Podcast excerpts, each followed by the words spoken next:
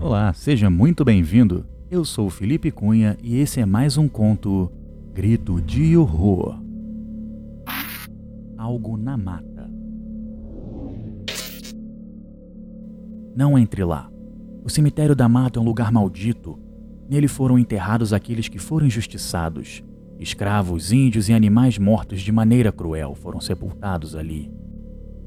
As pessoas dizem que todos aqueles que entram na mata, que se aproximam muito do cemitério, veem coisas estranhas, ouvem sons estranhos. Crianças rindo e correndo, gemidos agonizantes e por vezes gritos de dor e pranto. As outras garotas da minha cidade têm medo do cemitério desde o dia em que Yasmin entrou lá. Ela desapareceu por três dias e, quando voltou, ela parecia louca. Disse que ficou presa no túmulo branco. E a coisa não para por aí. Ela também disse que foi torturada pelo homem deformado. Ele fez várias coisas com ela, desde estupro até usar máquinas de tortura para fazê-la sentir dor. Ninguém sabe exatamente o que aconteceu com Yasmin, mas um dia após ela ser encontrada, começaram a surgir coisas estranhas na vila. Primeiro, hematomas e cicatrizes começaram a aparecer sem nenhuma explicação em Yasmin. Hematomas bem feios mesmo, e então as outras meninas da vila começaram a aparecer machucadas e a ter pesadelos com um homem deformado. Mas o pior mesmo começou uma semana depois, na forma de um sinal na porta das casas de algumas meninas. Este sinal se parecia com um olho de gato, um círculo com um único tracinho dentro. Após a aparição destes sinais nas portas das casas das meninas mais novas, foi uma questão de horas para que o inexplicável tivesse início. A tarde estava quente naquele dia, e então, de repente, um grito foi ouvido na rua silenciosa.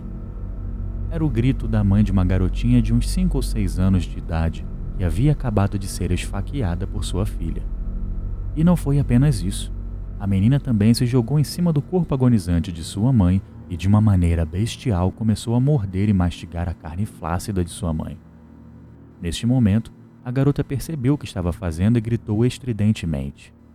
E então todos os moradores da vila ouviram em suas cabeças uma voz, uma voz masculina suave e que impunha respeito. O modo calmo e compassado com que essa voz falava causava uma sensação de medo tão profunda que, enquanto a voz falava, eu tremia feito gelatina. A voz disse: Vocês me perturbam há séculos. Tomaram meu espaço. Destruíram a minha mata. Agora irão sofrer de minha ira. Por minha mão, vocês irão sofrer. Ao final deste discurso sinistro na cabeça de todos da vila, eu desmaiei. Uma semana depois, um bispo veio para nossa vila para benzer os moradores e exorcizar a vila. E eu nem sabia que se exorcizava vilas. Quando o bispo começou a benzer as pessoas, o céu começou a escurecer depressa. Nuvens cinzentas cobriram o céu uma tempestade se aproximava. Quando o bispo começou a dizer as primeiras palavras do exorcismo, um relâmpago cruzou o céu e todos nós ouvimos novamente a voz assombrosa do homem deformado rindo, enquanto assistíamos horrorizados quando se elevaram das árvores próximas uma grande nuvem de vespas negras como a noite. Elas investiram sobre o bispo, matando com suas picadas venenosas. No mesmo momento em que o corpo do bispo caiu ao chão, um trovão rugiu e a tempestade começou a cair sobre a vila. Aquela foi a última noite em que eu dormi em minha antiga casa na minha adorada vila. Na manhã seguinte havia algo estranho no ar, como uma cantiga baixa e distante. Então notamos o que havia de errado. As meninas que tiveram a porta marcada haviam desaparecido.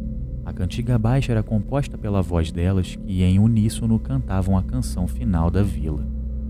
Ao cair da tarde, as meninas voltaram para a vila.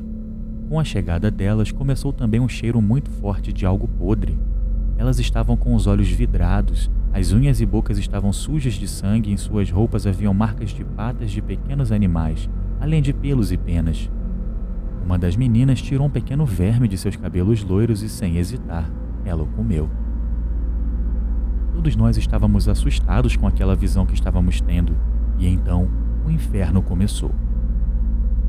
As meninas gritaram e correram para cima de seus pais, matando-os a mordidas e devorando sua carne. Aqueles que não foram atacados por elas, como eu, fugiram para longe. Não foi fácil sair da vila, pois a única rota de fuga era pela mata. onde o homem deformado nos espreitava por detrás das árvores. Era possível até ver o seu vulto correndo por trás das árvores. Raios caíram do céu e o cheiro de fumaça tornou-se forte. Não olhei para trás, mas soube na hora que a vila foi atingida pelos raios e foi incendiada. Enquanto fugíamos, a voz surgiu novamente em nossas mentes, dizendo: Corram, tentem se esconder. Não importa para onde vocês fujam, eu sempre os encontrarei. Eu sempre vou estar lá, vigiando-os no escuro. O fim sempre chega. Passamos três dias em fuga pela floresta, vendo o vulto do homem deformado atrás das árvores.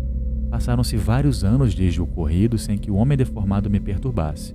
Porém, ontem, durante o jornal da noite, eu ouvi novamente sua voz, rindo suavemente no fundo da minha mente. E pude também vislumbrar sua sombra na janela. E então eu vi a notícia de uma casa na cidade vizinha que foi incendiada. Tudo que a polícia e os bombeiros encontraram foi um diário de uma jovem garota, que o descrevia o estranho morador do porão de sua casa, o homem deformado.